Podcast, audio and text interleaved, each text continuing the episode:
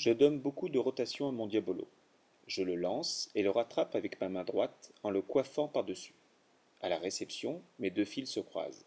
Avec le bout de ma baguette droite, je prends le fil de gauche. Avec le bout de ma baguette gauche, je prends le fil droit.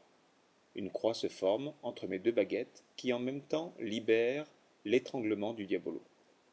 J'incline mes deux baguettes progressivement à l'oblique, mais pas trop. Juste ce qu'il faut pour faire sortir le diabolo en avant, pour le récupérer sur la croix.